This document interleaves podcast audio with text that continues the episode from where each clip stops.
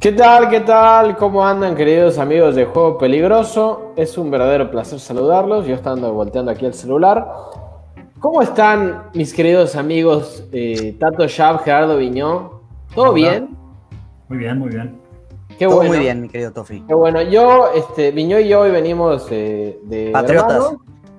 Este, es lo único que estamos de acuerdo en, el fútbol, porque la verdad es sí. que Sí, sí, En otras cosas no. Mira, Tato, antes de saludarte, yo te quiero preguntar una cosa. Hace rato posté una foto de Pep Guardiola y dije que era el mejor técnico de la era contemporánea en el fútbol y que marcará la historia, eh, obviamente refiriéndome si gana la Champions, que hoy su equipo clasificó a la final. Para ti, ¿quién es el mejor técnico de los últimos años? Que Terrible pregunta, Tofi, no sé, no, no, no sabría decirte. Vale, los últimos 10, 15 años, por lo menos. O sea, no me vaya Hay varios, hay varios. Este, Guardiola, Mourinho, Klopp, este, el muñeco, tengo que decirlo. Este, ¿Qué más? Y hay varios, hay varios técnicos. Este. te faltó el mejor de todos, te faltó el mejor de todos. ¿Quién? el único tricampeón de Champions. El único tricampeón de Champions, Mira, a mí me encanta preguntarle cosas a Tato porque siempre es político, nunca te tira un nombre, siempre dice varios para quedar bien. Bueno, a Tato Sharp, el conde de Santa Rosa de la Pampa, también está acá, como siempre. Hoy eh, vamos a hablar de las mayores sorpresas en la historia del fútbol, refiriéndome no solo a sorpresas positivas que nos hacen llorar y enchinar la piel, sino también sorpresas pues un tanto negativas, tristes, que también hicieron llorar, pero de otra manera. Y podemos empezar con tal vez la primer sorpresa en la historia del fútbol, el maracanazo mundial de 1950, Uruguay-Brasil, y resulta que unos uruguayos por ahí le clavaron eh, un par de goles a los brasileños y se llevaron ese mundial. Que de ah. hecho este, hay hasta una canción. Ahorita les voy a comentar acerca de la canción, pero ¿ustedes cómo se enteraron de ese suceso? Tato ya andaba cerca del nacimiento. Sí, sí, ya estaba cerca. Pero Viño, tú, ¿cómo, te enteraste acerca del maracanazo? Porque realmente es un, algo que ya pasó hace 70 años. Sí. Mira, yo creo, Tofi, que el maracanazo, para todos los que nos gusta el fútbol, es de las primeras cosas que, que aprendes cuando empiezas a leer o a documentarte sobre la historia de la Copa del Mundo, ¿no? Hay que recordar que esa selección de Uruguay era un equipazo. O sea, en verdad, esa selección de Uruguay, antes de que existieran los mundiales, eh, los Juegos Olímpicos eran como el mundial, ¿no? El fútbol se competía en los Juegos Olímpicos y dos medallas de oro ganó ese Uruguay. Entonces, por eso hoy, Tato, tú lo debes de saber. Los uruguayos siempre dicen que son cuatro veces campeones del mundo, ¿no? Sí, claro. por, los Olímpicos. Por los Olímpicos, sí. Pero sí, yo creo que el maracanazo es capítulo uno del libro uno de la historia de los mundiales tiene que venir el Maracanazo, sin duda alguna. Totalmente. Este, Yo estoy buscando acá la alineación de Uruguay, pero no la encuentro. Eh, pero los goles los hicieron Pepe Giafino y Alcide Gigia, ¿no? Bueno, ahí está. Ah, mira, ahí está. La enciclopedia. Que jugaban, que dicen que jugaban muy bien. Este Pepe Giafino este, estuvo en el Inter de Italia, no, claro, y de capitán tenía Obdulio Varela que fue el que agarró la pelota cuando, de hecho, Brasil empieza ganando ese partido. Y Obdulio Varela agarra la pelota, la va a buscar al arco y dice, bueno, a ver, la pone en el centro. Cumplidos solo si salimos campeones, esa es su famosa frase. El negro. Sí, que le ganó 2-1 a Brasil. Varela, ese, ese la verdad lo recordaba. Por ahí de, de Brasil, seguramente recordarán, por ejemplo, a Jair, Sí, sí, claro, claro. Que creo que era muy joven en ese momento y jugó un par de mundiales más después, pero la verdad sí, la canción es eh, de Jorge Drexler, no sé si lo conocen, es uno de mis grandes ídolos. Por supuesto, claro. Y tiene una canción que se llama Uruguay No que habla acerca de precisamente del maracanazo. Se la recomiendo mucho, una canción altamente futbolera, que próximamente este, les voy a, tirar la propuesta y que la gente diga si, si le gusta la idea de hacer un programa sobre canciones futboleras. Bueno, dale, me encantaría, pero tendríamos que ponerlas, tendríamos que tener un dispositivo para ponerlas y que las escuche la gente. Eh, me encantaría. ahí hay, temas de derechos de autor, muchachos. El problema es que nos van. Bueno, el problema es que nos bajarían el programa. Se puede. Nos bajarían el programa, pero pues podemos hacerlo y y después pues que nos lo bajen ni modo o algo así. Oigan chicos, antes de pasar a otro tema, este, hay una pequeña anécdota con el maracanazo. Dicen que el presidente de la FIFA en ese tiempo, el señor Jules Rimet, él ya tenía preparado todo un protocolo eh, para entrarle, entregarle la Copa a Brasil.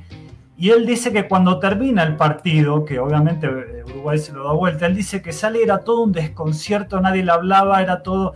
Y él dice que en medio de las escondidas ahí fue y se la dio a Obdulio Varela la copa, pero dice que no hubo protocolo, no hubo himno, no hubo canción, no hubo nada, o sea, no hubo casi este festejo porque era tal el, este, el shock que tenían los brasileños. Incluso dicen que gente se, suicidó en ese partido. Sí, sí. ¿no? Bueno, también dicen Dicen que es este, la mayor afluencia que ha tenido el Maracaná en toda su historia, me parece. Así es. Digo, yo creo que no había tantas seguridades, ¿no? Tantas medidas de seguridad en cuanto a qué, cuánta cantidad podían meter. Pero si ves fotos, inclusive en la pista de Tartano, alrededor de la cancha estaba repleta la gente.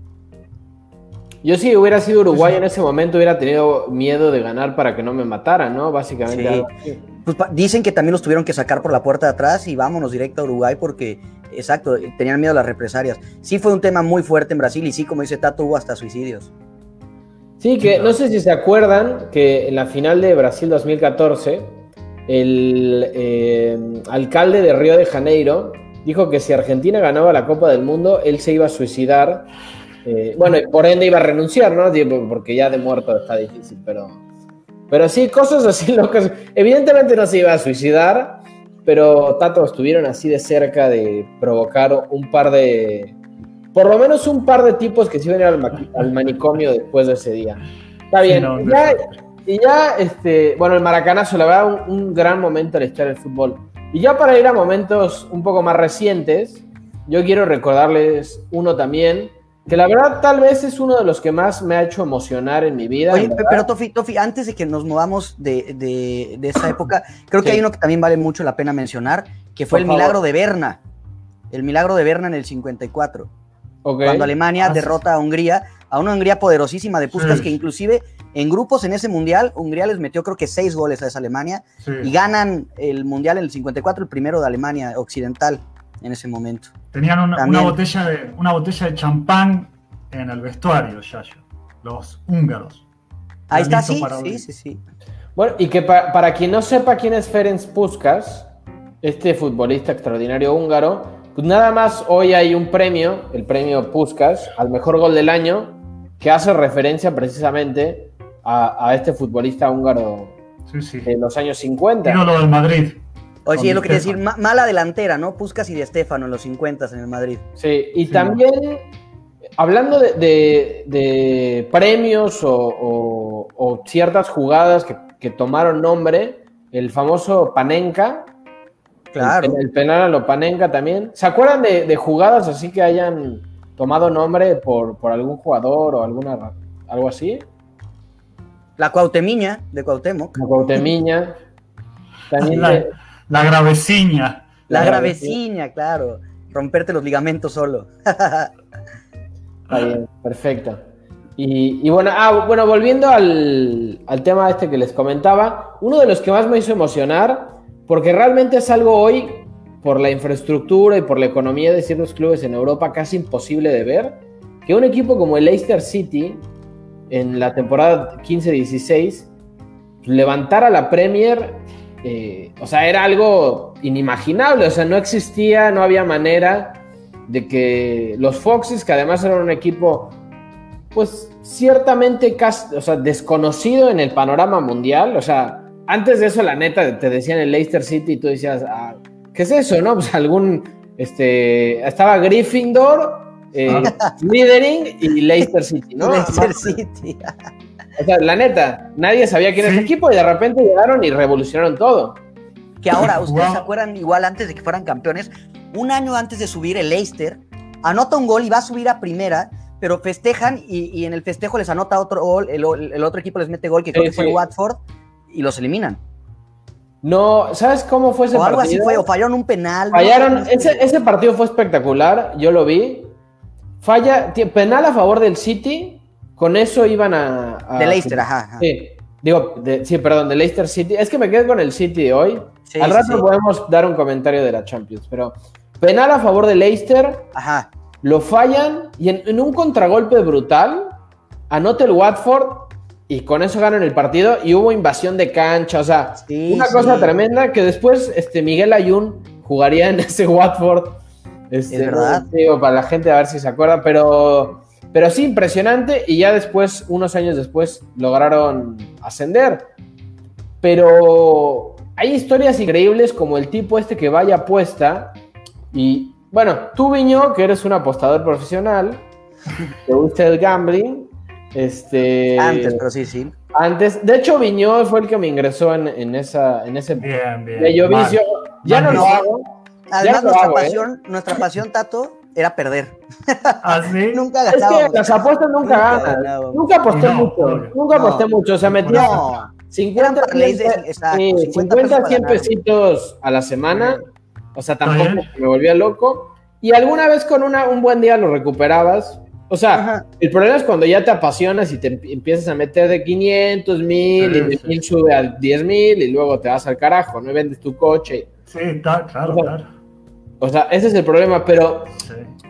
eh, precisamente hablando de apuestas, normalmente en las casas de apuesta hay, hay un parlay que tiene que ver con que tú le apuestas al que va a ser el campeón de una liga antes de que esta liga empiece. Y hubo un loco que dijo, ah, pues le voy a poner a Leicester City, no sé, 100 libras y pagaba una bestialidad de dinero porque estaba... Era. No había 5.000 manera, 5.000 a 1, ¿no, Fácil, Tofi? 5.000 fácil. a 1 era. fácil. Una cosa así. Y cuando el Leicester estaba, o sea, con posibilidades reales ya de ser campeón, la casa de apuestas fue con el tipo y le dijo, güey, nosotros te pagamos la mitad ya ahorita por adelantado, pero retira la apuesta. Y el güey dijo, ¿sabes qué? Antes de que, de que se me chingue el- la lana, que pase algo, mejor la saco. Y después a lo mejor se ha de haber arrepentido de decir, puta, lo hubiera dejado y hubiera ganado más. Pero se llevó su buena lana. No, y de haber sabido, Tofi, o sea, ¿qué te gusta? Le quedaban, no sé, 13 jornadas. Eres el Leicester y abajo estaba, yo creo que el City lo estaba persiguiendo. Yo también lo hubiera sacado, la verdad. Sí, no, bueno. O sea, no existe, o sea, no había manera. Ahorita me acordé, no tiene nada que ver con fútbol, pero en el Super Bowl, este, para los futboleros que nos escuchan de, de cepa, discúlpenme por lo que voy a decir, pero en el Super Bowl de Seahawks contra Broncos, creo que fue en el Claro. 2000 2013, me parece. Sí, el safety, ¿no? ¿O qué? Sí, la primera jugada del partido fue un safety, que es, pues es algo muy, muy difícil que pase en la primera jugada de un partido de, de fútbol americano y más en un Super Bowl, que es, digamos, la final, ¿no? Este, para los que no, no consuman mucho americano. Y hubo un tipo que metió, creo que 50 dólares y ganó, güey, 30 mil dólares, una cosa Bien, así. bien. O sea, fue impresionante, Claro. pero son golpes de suerte que, que te dan así, que a Viñó y a mí, evidentemente, Nunca nos dio. Nunca nos pasó, nunca tuvimos este golpe de suerte. Este, pero bueno, me perdí. Ah, bueno, entonces Leicester, Tato, ¿te acuerdas de, de- de esa temporada? La ¿Cómo rec- no, Tofi? ¿Cómo no? Si yo, yo era recontra hincha del Leicester porque aparte, mirá vos que justo el Cucho Cambiaso había estado en ese equipo y el Cucho siempre fue un jugador que yo seguía, que siempre me gustó mucho él, eh, el tipo que pasó por todos los equipos, ganador.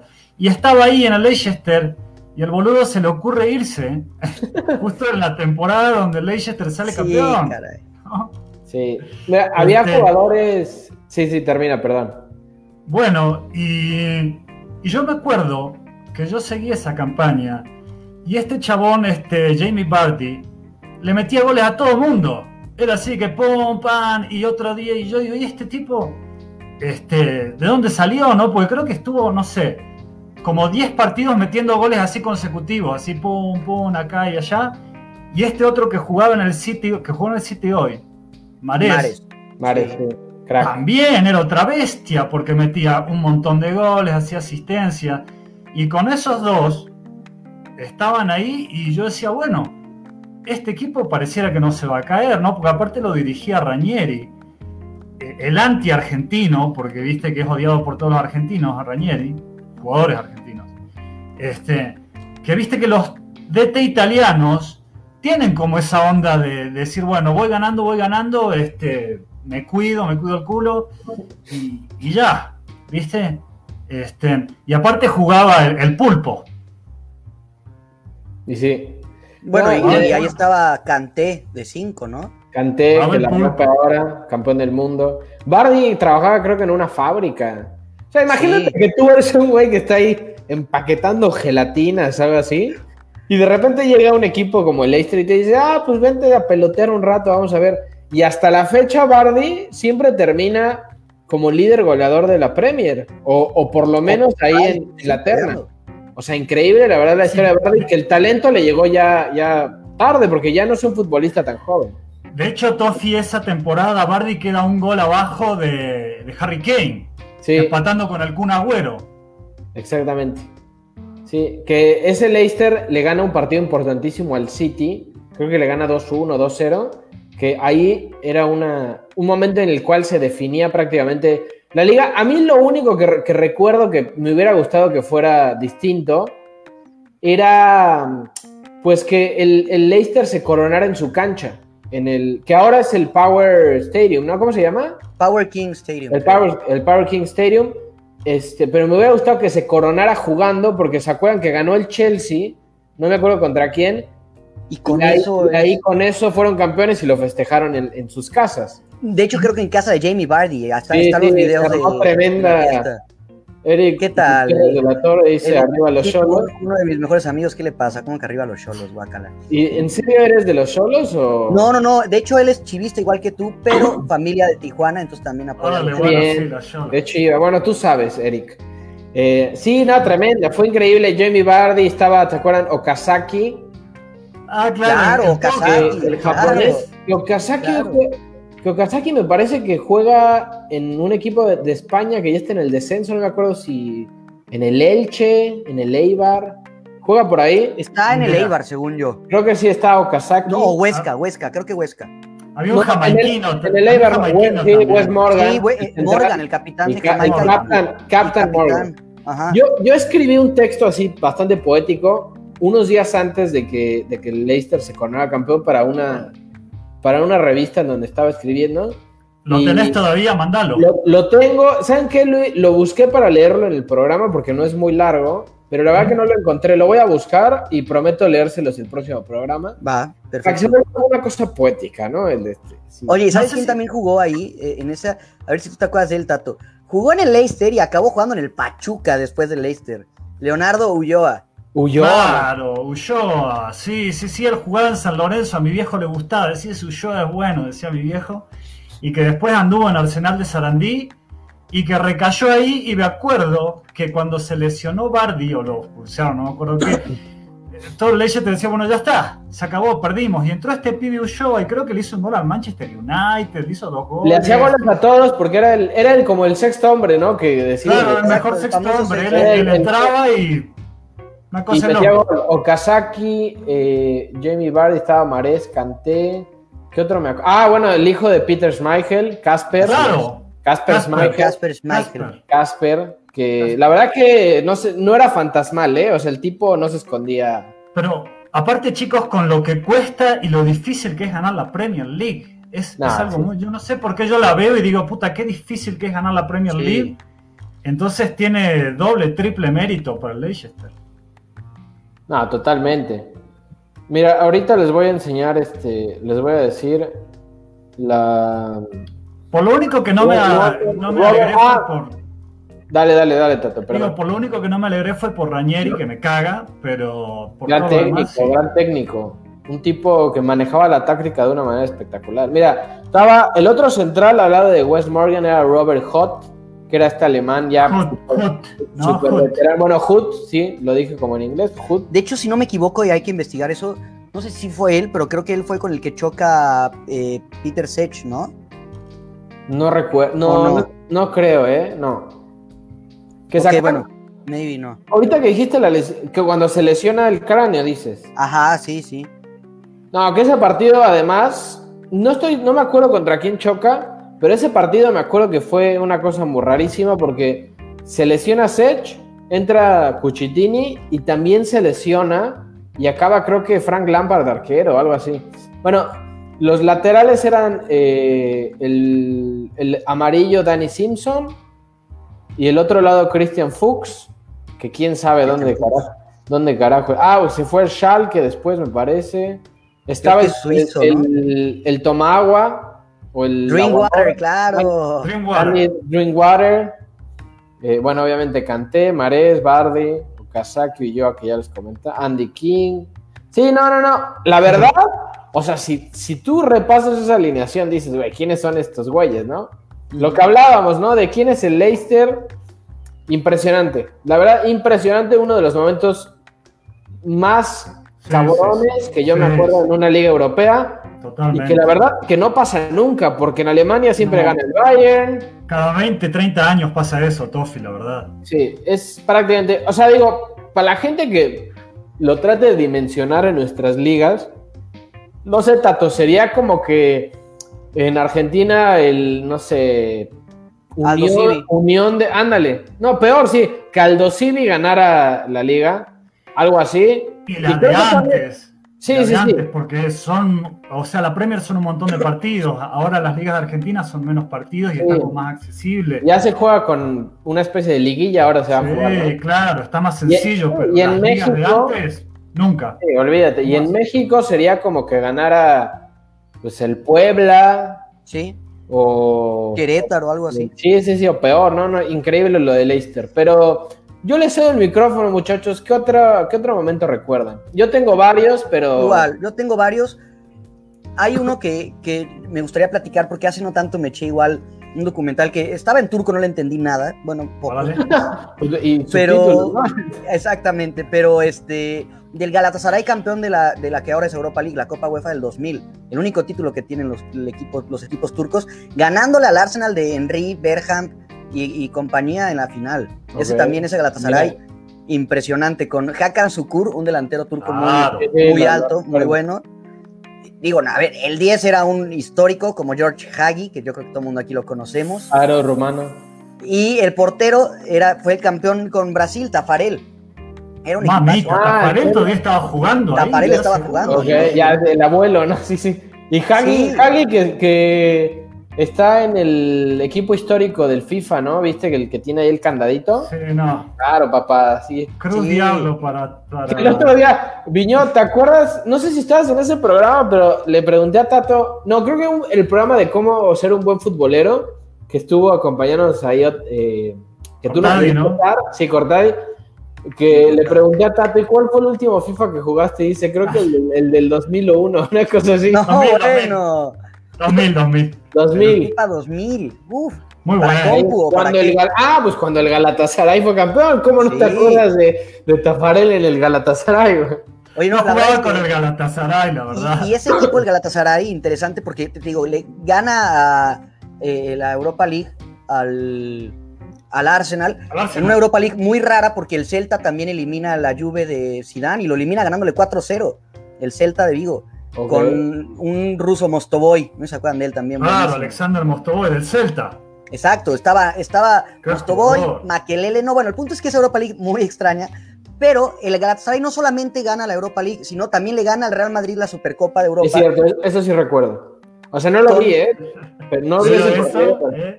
Con dos goles de un delantero que llegó en ese momento, que fue dos veces bota de oro, Mario Jardel, ¿se acuerdan también? Jardel, Jardel claro, del Porto. Sí, exacto, del Porto brasileiro. Entonces, ese, ese, Galatasaray muy interesante. Está buena, está buena esa. Esa no la recordaba. Estuvo en News Jardel y dice que le gustaba más salir de noche que ir a los partidos. No, seguro. Y, sí. Brasileiro. ah, es cierto, era brasileiro, sí. Bueno, Lisboa, ah, no es cierto, porque Porto es de Porto. Sí. Eh, dicen que Porto es una ciudad bastante aburrida. Lisboa es mucho más lindo, pero nunca he ido a Porto. Algún día podemos hacer un podcast en Porto y nos vamos increíble emborrachar. Tecatito, por, por, favor, invítanos, ¿no? Invítanos a Porto. Ah, ese güey sí la debe de agarrar con todo. Bueno, a lo mejor es tan aburrido que hasta el Tecatito con el beso acá y todo el tatuaje, pues ya se calmó, imagínate. Podría ser. Puede ser. Eh, pero bueno, ¿tanto alguna que recuerdes? Tengo que decir, yo viste, muchachos, que este programa lo uso como para soltar mis traumas y, es psicólogo, ¿no? Como el psicólogo, y ya saben, ¿no? Eh, 11 Caldas, Libertadores 2004. Todavía no puedo creer cómo Boca perdió. Qué gran partido. Era la final más fácil, según yo. Según yo, era la final más fácil. Tato, ¿te acuerdas de Enao? el super arquero de Once Caldas que tapó todo ese día. Era un higuita, era un higuita reformado. Acabó en penales esa serie, ¿verdad? Sí, claro, en penales. Sí, Una cosa inexplicable, porque aparte Boca le había ganado a River en, en, una guerra. Ese partido fue una guerra, el partido de ida, el de vuelta, donde Tevez le mete el gol a River, hace la gallinita, lo expulsan. Por eso Tevez no puede jugar la primera final. Este, y después, bueno, fue todo tan tremendo que Boca, yo creo que se relajó mucho. Dijo, bueno, ya está, le ganamos la semifinal a River, que tenía un equipazo, y ya, es un trámite la final, y más con Bianchi, los penales.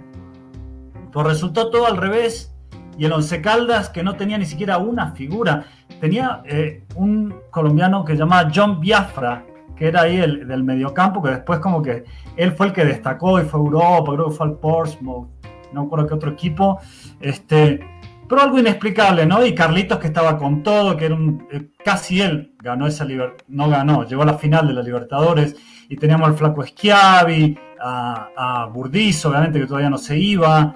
Este, no sé, era, era, un buen equipo de Boca, pero inexplicablemente perdimos esa final con el Once Caldas, que gana, gana ese grupo de la Libertadores y que después empieza a dejar en el camino al Santos, después dejó en el camino al San Pablo, entonces ya era un equipo que calladito la boca les iba ganando, iba bajando muñeco, ¿no?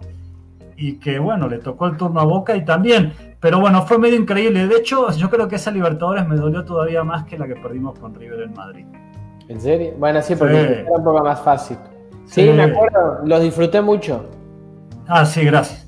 Porque es que los equipos, los equipos chicos así como que te dan ganas de que de que ganen, en serio. Aparte era la tercera Libertadores al hilo de Bianchi. Bueno, hubo un colombiano, un equipo colombiano que estuvo a punto de hacer la hombrada igual, que lo termina eliminando Boca. Creo que fue 2007, puede ser, cuando ganan contra Gremio. El Cúcuta, ¿te acuerdas? Sí, el Cúcuta sí, cómo no. El Cúcuta que la final, el partido de vuelta se juega en medio de una neblina porque habían caído una cantidad de, de, pirotecnia brutal. Casi lo logran, pero bueno. Pero no me me hiciste recordar algo, algo lindo, el Once Caldas. No, bueno, para mí no. para pero, pero está, está buena, está buena esa. Ahora, yo, ya yendo al plano internacional, estas se van a acordar, que seguramente ya la hemos tocado alguna vez aquí, el, el, famoso título de Grecia en la Eurocopa del 2004. Es que ese año 2004 fue un año oscuro para el fútbol, definitivamente. No sé qué pasaba, algo raro había, una mano negra, porque Once Caldas que gane, después Grecia. Eh, después ganó Newell's, ganó Newell's en el campeonato de Argentina. Algo pasaba, algo raro pasaba. 2004. Bueno, no, que Grecia era una cosa increíble porque era pelotazo a Caristeas, gol de cabeza, nos tiramos de atrás colgados del poste y así ganaron el euro. O sea, hay un libro de Alberto Lati que, o sea, sinceramente, y algún día este, he hablado con él en un par de ocasiones y algún día lo voy a traer aquí al podcast. Pero a mí se me hace de verdad probablemente el mejor periodista mexicano que existe. O sea, increíble. Tiene un libro que se llama Latitudes, que toca mucho acerca de, pues, de su vida en los distintos países, porque Tato, no sé si, si lo conoces, yo sé que Viñó sí. El tipo se iba a vivir dos años antes o un año antes a un país donde iba a ser o el Mundial o, los Juegos Olímpicos, la Euro o algo así.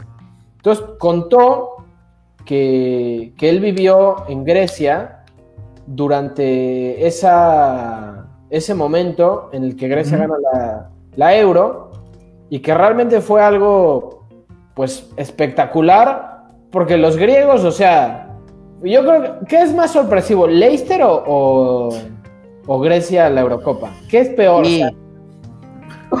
Quizá el Leicester, que Leicester, el Leicester porque son más partidos. Exactamente, solo por eso Leicester es más partidos. Porque Pero no, no, Grecia, Grecia lo agarramos nosotros en el 94 y pareció un equipo amateur. Le puedo meter 8 a Argentina. Yo jamás. Bueno, pero 10 años es mucho tiempo. y que Grecia se ha metido a mundiales. Ah, bueno, se metió al. cuando metió gol Palermo fue que en el 2010, que jugaron contra Grecia, fue, ¿no? Sí, señor. Sí. Contra Grecia se ha metido a mundiales, ha sido un equipo competitivo, ha logrado meterse mundiales, o sea, tampoco es que está, no es Luxemburgo, pero, pero la verdad, o sea, tenías a Italia, a Holanda, España en ese momento todavía no, no era lo que fue después, pero Alemania, o sea, en fin, te puedo decir 10 selecciones que estaban arriba en nivel de, de Grecia. Estaba Portugal, que era el local y que llegó a la final. Claro, sin ir más lejos, ¿se acuerdan que Grecia le gana en el partido inaugural? Tú sabes, papá, tú sabes lo que estás hablando. Chivas campeón. Bueno, lo bueno es que están siguiendo, estos muchachos están siguiendo este, el hilo de. ponen cosas con Sí, sí, sí. lo que estamos hablando. Sí, qué bueno, eh, bien, bien, muchachos. Ah, es una broma. Pero bueno, ¿Cómo llama el delantero este griego que metió goles en toda la Euro? Caristeas. Caristeas, Ángelo Caristeas. Caristeas. Ángelo Caristeas. Y el portero era Nicopoloidis, ¿no? Viñó. Nicopolides, sí. Viñó se ve que está pendiente del programa porque fue lo primero que dije cuando empezamos con esta historia. Gracias, Viñó. Se No, ve no, estás- pues, perdón, se me trabó esto y no estaba escuchando el. Se ve que estás poniendo atención, ¿eh? Así aquí tu programa, güey. Repetimos todo si quieres. Por favor, por favor. No, Ángelo Desde Once Caristeas. Caldas, mi, querido Tato. También eh, elimina a la Francia. También elimina a Francia que tenía Zidane, Sí. Trezeguet, Henry, Makelele, Pires, Lilian Thuram. Y, y esa Euro No que también, eh, cuando empiezan a caer estos equipos grandes, me acuerdo que, que República Checa también tenía un equipazo y, y yo me acuerdo que muchos decíamos, República Checa puede acabar llevándose este, mu- este Euro, ¿eh? Con Nedved, Milan Baros, Claro, claro. Sí, Rosicky. sí, sí, Sí, sí, sí. partidazo. Digo, partidazo, equipazo. Sí, Pon atención a tu programa, Tofi. Ya sé favor. que Grecia compartió grupo con Portugal, España y Rusia. Sí, sí, España quedó fuera. Sí, y después eliminó, como lo mencionaba. Pero todos los partidos fueron iguales porque le ganó 1-0 a Francia. Sí, sí. Luego le ganó 1-0 a República Checa y terminó en la final ganándole 1-0 a Portugal. 1 0 Portugal. O sea, era todo igual. Era todo igual. Sí, qué horror. Qué horror. Mira, ahorita final alineaciones lo voy a buscar para que. Porque yo solo me acuerdo de Caristeas y de Nicopolidis. No, la neta, güey. O sea, mira, tenía Nicopolidis, Seiti... ¿qué? Seitaridis, de. Ah, Trianos Delas, ese sí me acuerdo. Fisas, no tengo idea. Capsis. Este es como que te voy a hacer una pregunta a Capsis, ¿no? Es como Capsis. Ángelos Vacinas. Este debe No, ser no, un no sé, yo diría que no te gastes esto. Zagorakis, ya. Sí, mira, la verdad es que no. Giannakopoulos, No, Sí, no, no. ¿Quién- ¿Quién era el entrenador? Mejor dinos, ¿quién era el entrenador? Otto Rehagel, papá. Ah, ahí está, alguien conocido. Sí, buen técnico. Y el técnico de Portugal era Scolari. Más. No, bueno, pero Portugal sí tenía un equipazo. O sea, bueno, Ricardo en la portería, un muerto. Pero, por ejemplo, tienen, bueno, en la defensa también puro muerto. Tenían Ricardo Carvalho, como de 15 años. Costiña, Maniche, ¿se acuerdan de Maniche? Este Claro. largo, así, buen jugador. Deco, crack. La rompió. Es que era, era todo el. Porto que quedó campeón en ese año en la Champions. Sí, Luis Figo, super crack. Cristiano, que como siempre perdiendo ahí finales. Nada, no es cierto. Así que después que no jugó, la ganó. Cuando no jugó, la Y, y ganó. Pauleta, y cuando no jugó la ganó. Hijo de Pauleta, sí. Este, hoy, hoy estaba volviendo al tema ese de que, ¿te acuerdan que el al principio del programa les dije que posteé una foto de Pep Guardiola? Juan Pablo Ábalos, que es este, pues, amigo de Viñó y yo también lo considero este, un amigo, ¿por qué no? Eh, es un aficionado a morir del Real Madrid y hoy que posteé eso me puso, ya sabes, la fa- el, el famoso emoji ese de me, me, ríe, me río o una madre así Ajá. me causa risa. Y le pongo, güey, o sea, para ti, ¿quién es el mejor técnico entonces este, del- de la historia o, o- o del momento? Y me dice Cristiano Ronaldo. Yo, Ah, güey, bien, bien, bien. yo dije, güey, o sea, sí sabes, sí sabes leer, brother, así. O sea, Técnico dentro de la cancha, eh. sí, no, o sea, cancha. no jodas, pare- Bueno, está bien. un día, un día lo invité y pues, le dio frío y no vino. Le dio frío. Le dio frío y no vino porque íbamos a Le dio hablar frío en de, el pecho, dicen en Argentina, Tofi. íbamos a hablar del Madrid y de no Por sé eso me hace qué. el pecho frío. No sé, no sé. Pero bueno, por lo pronto el Madrid está a un partido de probablemente no ganar nada este, este año, ¿no? Entonces, bueno, tampoco es que hay que empezar a llenarles la boca. Lleva- no, es que llevaba diciendo, Tofi lleva diciendo esto desde octavos, ¿estás de acuerdo, Tato? ¿Qué O sea, ya digo? ni siquiera vale la Ay, ahora lo acabo de decir A- otra vez. acuérdense, acuérdense de una cosa, ¿eh? No, pues ya, vamos Madrid. El Madrid juega el domingo contra el Sevilla. Ujú. Entonces- Sevilla que acaba de perder con Bilbao, ¿eh? Sí, sí, no, bueno, Bilbao, es, un, es un equipo No, muy no, no, a lo que me refiero es que van a llegar, ya, ya ni siquiera van a estar tan afinos con luchar por la liga como si hubieran ganado. No, pero la van a seguir peleando, ¿por qué no? Sí, partido difícil, muy Porque además, te voy a decir, si gana el Sevilla, le queda una ligera chance porque podrían perder puntos el Atlético del Barça. Si Sí, podrían empatar, sí. ¿qué digo? Va a, Sí, ganar el, Ba- va a ganar el Barcelona, yo creo, pero eso es para otro tema. No Tiramos- mira, pronósticos al final del programa, si les parece, pero ¿recuerdan alguna otra cosa, alguna otra sorpresa? Sí, bueno, lo- pa- eh, un- dos años después, en la temporada 2006-2007, también me acuerdo de el Stuttgart, campeón de la Bundesliga con Sí. dos mexicanos, con Ricardo Con Osorio Pa- y Pavel Pardo. Pavel. Que estaba ahí de nueve, estaba Mario Gómez en ese Stuttgart. Es cierto. Que, Sí, no ese si- también. ¿Tú te acuerdas del el partido con el que se coronaron campeones? Fue contra el Cotubus o algo así, ¿no? Me acuerdo. No, no, no. Mira, hay un gol. Uf. O sea, neta, una obra de arte. Un tiro de esquina de esos que van eh, pasados afuera del área. Y la garra de volea impresionante. No me acuerdo quién hizo ese gol. Pero un gol brutal, impresionante. Y con ese gol y ese triunfo fue que el Stuttgart eh, se coronó campeón de la Bundesliga en ese año. También estaba el chocolatero, Ricardo Cacao. Claro, Cacao. ¿Me verdad. de Cacao? El, el Cacao. chocola- el chocolatero del gol. Este, que jugaba ahí Bueno, con, con Willy Wonka. Por ahí también interesante estaba eh, eh, Sami Khedira. Ah, es cierto. Sammy Qué Khedira. ira. Este, Sí, sí. ídolo Tomás de- Hitzfelger también. Fue- fue el que- Bueno, Creo que ese fue el que hizo el gol. Que no voy, a, no voy a tratar de replicar su apellido porque la verdad está muy complicado, pero ese güey, el Berger, este, hizo el gol. Y con eso se coronó el, el Stuttgart. De Stuttgart, sí. Yo me acuerdo de otro equipo que, bueno, yo era bastante chico, pero me quedó como muy grabado. Cuando Dinamarca ganó la Euro 92. Uf. Chicos, obviamente ustedes no habían nacido. Pero claro. bueno, yo tenía unos escasos 11 años, pero bueno, yo ya veía fútbol. Y me causó así gracia que Dinamarca estaban de vacaciones ellos, porque ni siquiera habían Sí. entrado al clasificatorio. Se metieron Ahí. por. Por Yugoslavia, Sí, es cierto. que los echan por la guerra, en el medio de la guerra de los Balcanes. Ahí está tu Ahí, hermanita. este, ahí están los familiares este, Hola, Pau. haciéndonos, Eh, el, haciéndonos el aguante. Saludos. La palita, la Este, palita. Sí, bueno, qué bueno. Y, a ella no le gusta el fútbol. Qué raro que esté acá mirando. Sí. Bueno, pero no estamos. Es que aquí no hablamos de fútbol, hablamos de otras cosas. Hablamos de todo y de, y de fútbol. Y de fútbol, claro. Pero sí, estaban en medio de la guerra de los Balcanes, Yugoslavia. Entonces, creo que le pusieron una sanción, estos de la FIFA, no sé qué hicieron. Y estos pibes de Dinamarca estaban de vacaciones, estaban veraneando, lo que sea. Dijeron, muchachos, tienen que venir a jugar. Bueno, dale, vamos. Y Michael Laudrup, como es el señor ahí fino y todo, dijo, no, yo no voy. Yo no voy. Que vayan ellos. Y bueno, fue su hermano Brian, fue este muchacho, este arquero del Manchester United, padre de Casper. Sí, claro, es Michael. Pues de ahí, de ahí está el, la magia de la sorpresa.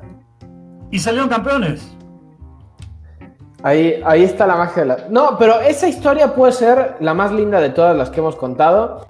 Porque es como Bardi, pero versión equipo completo, ¿no? Así de que tú estás echando este, tus papitas ahí en el sillón, viendo una película, y de repente te llaman y te dicen, eh, güey, ¿no quieres jugar la Euro? Yugoslavia Sí, ya no va a entrar, o sea. Y que le ganan a Holanda, que venía a ser campeón en la semifinal, Y y, a- pobres- y en la final a Alemania. Pobres holandeses. Deberíamos Sí, de no. hacer un programa de equipos que nunca, de que siempre perdían en finales. Holanda, la Juventus, el Cruz, Cruz Azul, Cruz Azul. No, la Sí. verdad. Saludos el a Atlético de Madrid. Diego Marzuca, el Atlético. Saludos, Diego. Y Saludos, el Marzuca Diego. siempre nos comenta, ¿eh? Sí. Muy bien, verdad, muy bien, gracias. ¿De quién, de quién eres hincha Marzuca? Ah, del Barça. No, pero ¿y en México no tiene equipo, no? Claro, la universidad Bueno. Sí, ¿para qué- menos, ¿Para qué está muy vamos a hablar, no? Yayo? Oye, que los. Pumas, qué vergüenza, eh, tuvieron och- 800 oportunidades de gol. No sabes la cantidad de cervezas y de apuestas que perdí por culpa de los malditos Pumas. Te Otra vez, cosa, otra el- vez. Uh, casi gol de Barcelona. Este, Pará, pará, De Tofi, que me vas a infartar. de Barcelona de Guayaquil, eh, tranquilo. Sí, no, sí, no. sí. Eh, eh.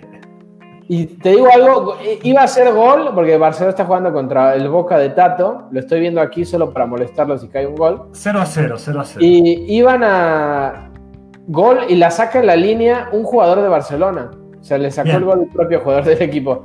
Pero sí, Marzuca dice fan del programa, muy bien Marzuca, te mandamos un saludo. Aparte tienes un apellido así como telenovelesco, ¿no? Marzuca. El Marzuca. Y Está bien, fan del programa, sí. Cineasta, es muy bueno, ¿eh? Cineasta, muy tipazo, bien. Tipazo, el Marzuca. Seguro él sí sabe de, cine, ¿no? Como. Como bueno, tú.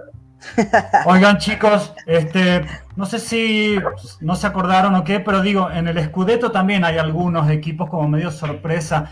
La Sampdoria en el 91 ganó también, fue el único Scudetto que ganó, que tenía a Viali y a Mancini en la delantera, que después Viali va al Mundial 90 como la máxima estrella y hace agua total, lo, lo cambian por Esquilachi y Esquilachi termina siendo el goleador del Mundial.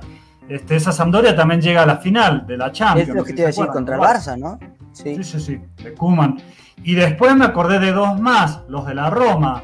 Lazio y Roma, en un, eh, también ahí en los ganan este, Sí, sí, sí, escudetos ahí como medio aislados, ¿no? Y, hasta medio, bueno, la Lazio sobre todo, medio de suerte, ¿no? La, Roma sí ganó más holgadamente. La Lazio pierde, eh, digo, gana el escudeto en la última jornada gracias a que creo que el Perugia derrota al, a la Juve. Y es para interesante. No menos la Juve. Sí, para sí. Y, interesante porque justo cuando acaba el partido del Perugia Juve, está un defensa del Perugia eh, cubriendo, el Regina, era el Regina, creo que no el Perugia, defendiendo el balón. ¿Saben quién era ese, ese este, defensa y, y, a quién estaba cubriendo el balón para que no se lo quitara?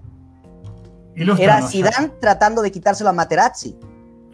Ah, Materazzi es el que escondió ese balón y lo pueden ver en, el video de cómo desde ahí también partido, agarra el balón y lo festeja como si hubiera sido campeón el Regina, nada más por poderle la, campaña. y ahí, por ahí. Seguro sí, como siempre en Italia no les gustaba eso. Y el Inter de Cooper también tenía posibilidad y creo que también perdió, que traía a Ronaldo, a Vieri, un tremendo equipo. Y también pierde el Inter o empata y el Cholo Simeón hace el gol de cabeza para la Lazio, obviamente el Cholo salvando las papas, y sale campeón el Lazio. Que, algo, algo que me pasa mucho cuando hablamos de, o sea, refiriéndonos a, este tipo de, de, momentos increíbles en las finales de las ligas europeas, ¿no extrañan eso? O sea, hoy ves al, PSG ganar con nueve jornadas de anticipación, al City que gana y lo pelea. Eh, por eso en España, digo, en España está, está la liga. En España está buenísimo, pero generalmente no pasa eso. Generalmente no, también la Liga ahora está buena, ¿eh? La Liga ahora está buena, por fin. El Lille, el Lyon, el Marsella y el PSG están metidos, y creo que el Mónaco también. El Lille que tiene buenos chamacos. Claro. A ver si, el Madrid, no quiere comprar uno. Otro, otro que me acordé ya para terminar, y vamos a tirar ahí un par de pronósticos. Eh, el, que, digo, no es que ganó un título ni nada, pero el Alcorcón, que le ganó al Real Madrid, ¿se acuerdan? Ah, sí, sí, sí. Que hoy en día, y lo menciono no porque sea el Real Madrid, sino porque hoy en día es, una, referencia. Es como. El Alcorconazo, claro. Claro, que, vas como, como en un fútbol de barrio ahí con el equipo de tus cuates y dices, y ves a los cracks, así el equipo que va número uno y que lleva 36 goles a favor. Dices, güey, si el Alcorcón le ganó al Madrid, ¿por qué nosotros no le vamos a ganar a esos güeyes? O sea, como que quedó como, como una especie de referencia. Oye, y sorpresas para mal, Tofi, que no hemos mencionado para mal, bueno, más que esta. Esta para mal para el Madrid, bien para el Alcolcón. Igual eh, en la Francia del Corea-Japón 2002, también una decepción brutal de ser campeones del mundo y Eurocopa, perder en grupos con. ¿Quién era el grupo de, Francia? Era Senegal. Me acuerdo que estaba Senegal. Sí, perdió, contra Senegal en, la fecha 1. Uruguay, ¿quién era el otro? Dinamarca, ¿no? Dinamarca, sí, Dinamarca, sí, un, un, nórdico. Sí, y Francia que eliminada. Y bueno, igual Alemania contra nosotros, contra México, en el también es una decepción enorme. Eh, con, México, Corea y Suecia. Ah, y, Francia que también se quedó fuera en ronda de grupos en 2010, en Sudáfrica. Sí, sí. Que, compartía ese grupo también con México. México, el mata gigantes de la primera ronda, ah. pero ya después. Nos volvemos en la víctima favorita en octavos de los argentinos. Totalmente. Perdón. Me estoy ahogando aquí, te lo juro, me estoy ahogando. Este, es que enoja, enoja cuando México hablamos de México. Continúen con el programa porque. un ataque. veces que se, te va chueco, que se te va chueco. Sí, sí. Este, se pone mal, se pone mal. Pero bueno, muchachos, pronósticos. Primero, pronóstico para mañana.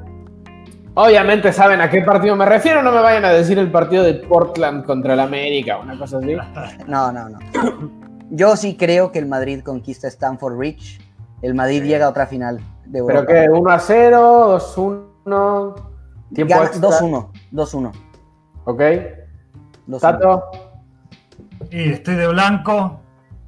Sí, Por eso te ves guapo hoy. Obvio. Vamos, obvio. Vamos Madrid, vamos Madrid. Yo estoy con el Madrid. Pero... No quiero el Chelsea, me cagan los ingleses y pues no. no ya, aparte, ¿sabes? una final inglesa. Sí, otra vez, por favor. Ya hay otra final de Copa, ¿no? Entre los dos. No, o sea, quiero. Ya. No quiero, así que quiero que gane mañana. La final de Copa todavía no se, no se, se da, pero puede ser que sea. El Manchester ya está. Y podría ser el Villarreal o el Arsenal que el Villarreal, si no me equivoco, gana 2 a 1 en el global, ¿no? Eh, Villarreal ganó 2-1 la ida. Entonces ahí, ahí, ahí, podría cambiar, que es la misma situación, que se, ya está un inglés prácticamente, el United ya está, o sea, el, el, partido va a ser trámite, y después, que sería el City, y en la otra semifinal está un equipo español con un inglés. Yo sí creo que el, que el Chelsea va a ganar. De plano, Tofi. Yo creo que. Pero es que, a ver, ¿es por, la misma. No, no, no, no, no. Creo que defensivamente es un equipo que se ha vuelto muy, muy sólido. No digo que el Madrid no lo sea. Y creo que si son lo suficientemente certeros en la definición, van a poder ganar el partido. No sé, yo no metería a Timo Werner, por ejemplo. Yo creo que tienen que ir con Giroud. Tienen que ir por la experiencia, asegurar. Y eh, por eso, básicamente, va a ser un partido durísimo. No esperen algo divertido, se van a dormir. Va a ser un partido muy cerrado. De, hecho, yo creo, mi pronóstico es que el Madrid lo gane en penales. Podría ser, ¿eh? O sea, no me, no me parecería raro que se vayan incluso en la prórroga.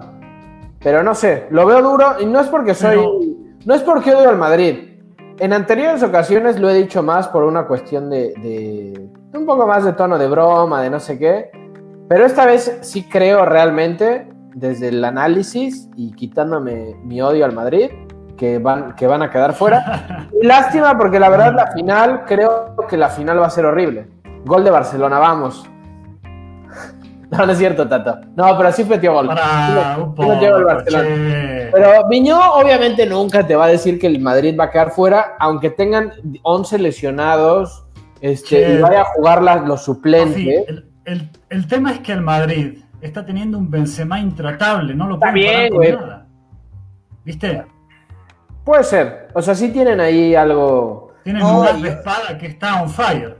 Yo lo he dicho dos veces en este programa y lo voy a decir por tercera vez, y yo creo que los dos están de acuerdo. Este año no va a ganar el balón de oro, por si tiene que entrar en la terna de balón de oro Benzema. No, seguro, seguro. Está en su mejor año si gana Madrid la Champions, si gana el, podría ser, Podría hay ser. Una, hay una estadística muy linda que el otro día se la compartía a Manolo García, que le mando un saludo, que es seguro no ve. Cristianista así medio idiota, ya sabes. Este, y hay una estadística muy linda que Messi, cuando jugó con Suárez y con Neymar, los hizo hacer muchos más goles de los que hicieron sin Messi. Y Cristiano al revés. Cristiano Mira, mira. Cristiano hacía muchos más goles él, pero Benzema hacía menos, Tony Cross hacía menos, Modric, que bueno, son tipos que tampoco hacen tantos goles, pero es una estadística al revés. Entiendo que también las posiciones son distintas, claro. es más goleador, pero Benzema tomó un rol de, protagónico, totalmente cuando se fue Cristiano. Sin duda, el líder, como tú dices, el líder. Pero a ver, también e, ese dato, eh, o sea, eh, habla muy bien de Messi y sí, pero también eh, ese, ese Suárez y ese Neymar están acompañados de los mismos que también le brindaron 530 mil goles a Messi, que fueron no, claro, claro.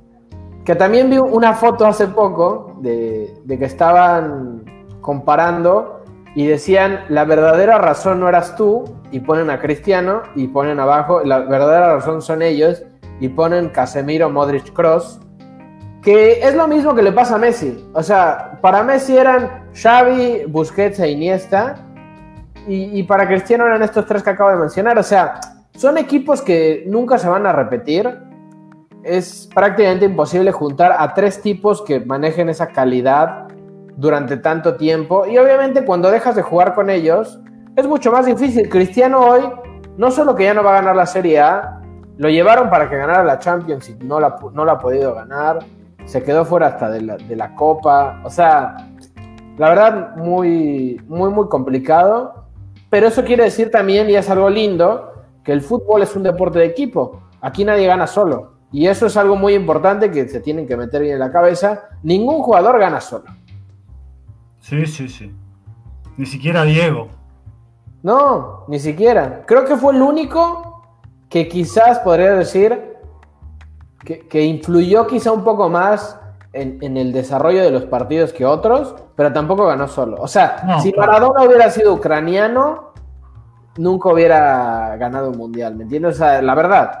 Sí, y, el técnico, Tofi, y el técnico. También, obvio, obvio. Totalmente. Pero bueno, está bien. Y un pronóstico más, pronóstico para, a ver, para el Barça Atlético. Uf, yo creo que empate. Voy en empate, voy un 2-2 con gol de Luis Suárez. Ok, estaría bueno, estaría bueno. Yo no creo que hayan tantos goles, pero estaría bueno un 2-2. Tato. Me duele decirlo, pero creo que va a pechar el Barça, che. Bueno, si pechea el Barça, que perder no necesariamente quiere decir pechar. Si no gana el Barça, el Atlético casi estaría seguro que va a ser campeón. Porque, uy, le acaban de meter una tacleada a Russo.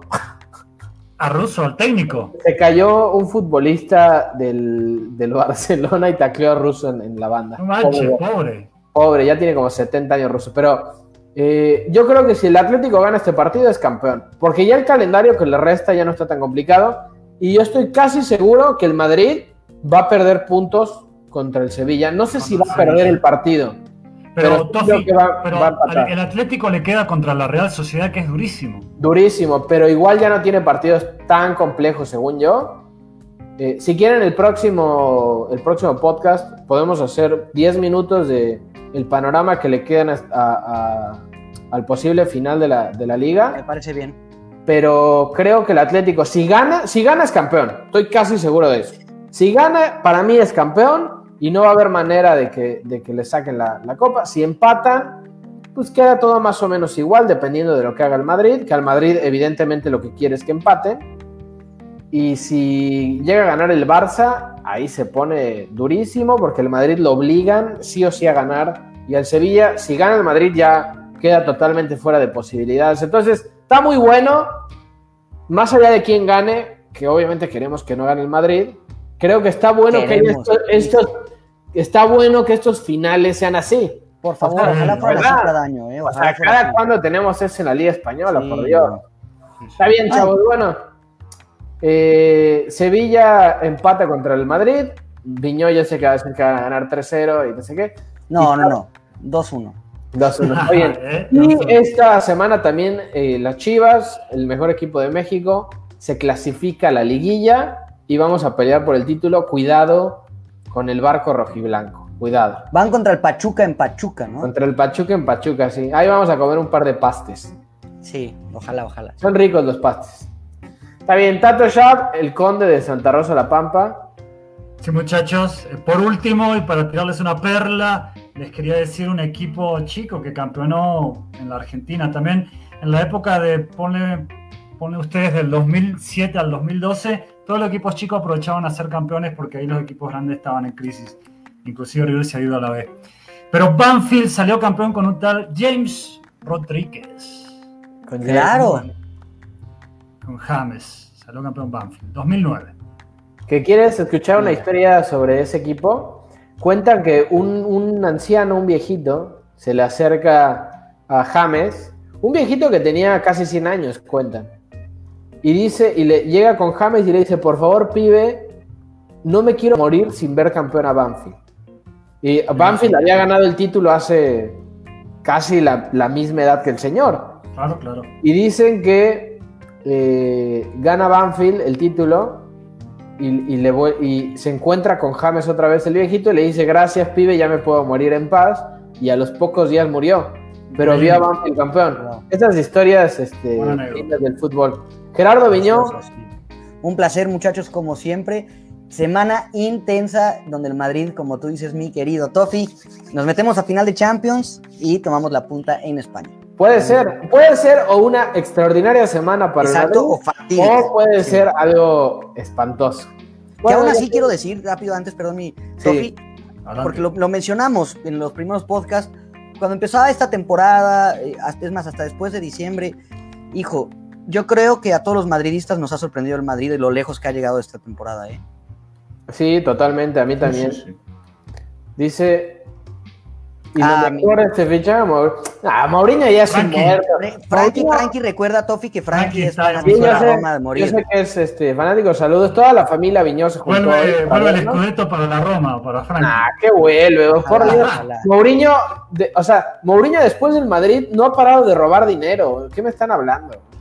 Ay, pero a ver, yo creo que de todos los disponibles para Roma está perfecto. Fue muy, muy, duro lo que dijiste. Mourinho no ha parado de robar dinero, no ha ganado nada ya. O sea, ganó con el Porto, impresionante, y con el Inter, impresionante, y después acabó Mourinho, ya no hay más. O sea, Frankie, este, deseo suerte, me cae bien la Roma, lindo equipo, pero. Pero bueno. Sí, hoy subió el valor. ¿Cuánto, ¿cuánto ¿eh? porcentaje? Creo que como 15 o algo así. Está bien. Eh, está bien, bueno, ya para despedirnos, yo les quiero proponer que para el próximo programa, cada uno de nosotros proponga una sección para hacerla al final del programa y nos eh, hacemos una semana a Tato, una Viñó y así. Una seccioncita, piénsela y la proponemos el próximo, el próximo programa. Perfectísimo. Perfecto, bueno, yo soy Tofi Sonana, esto es Juego Peligroso y nos vemos y nos escuchamos la próxima semana. Vayan mañana, ya está el capítulo en Spotify, si lo quieren escuchar ahí en el cochecito. Nos vemos, chao.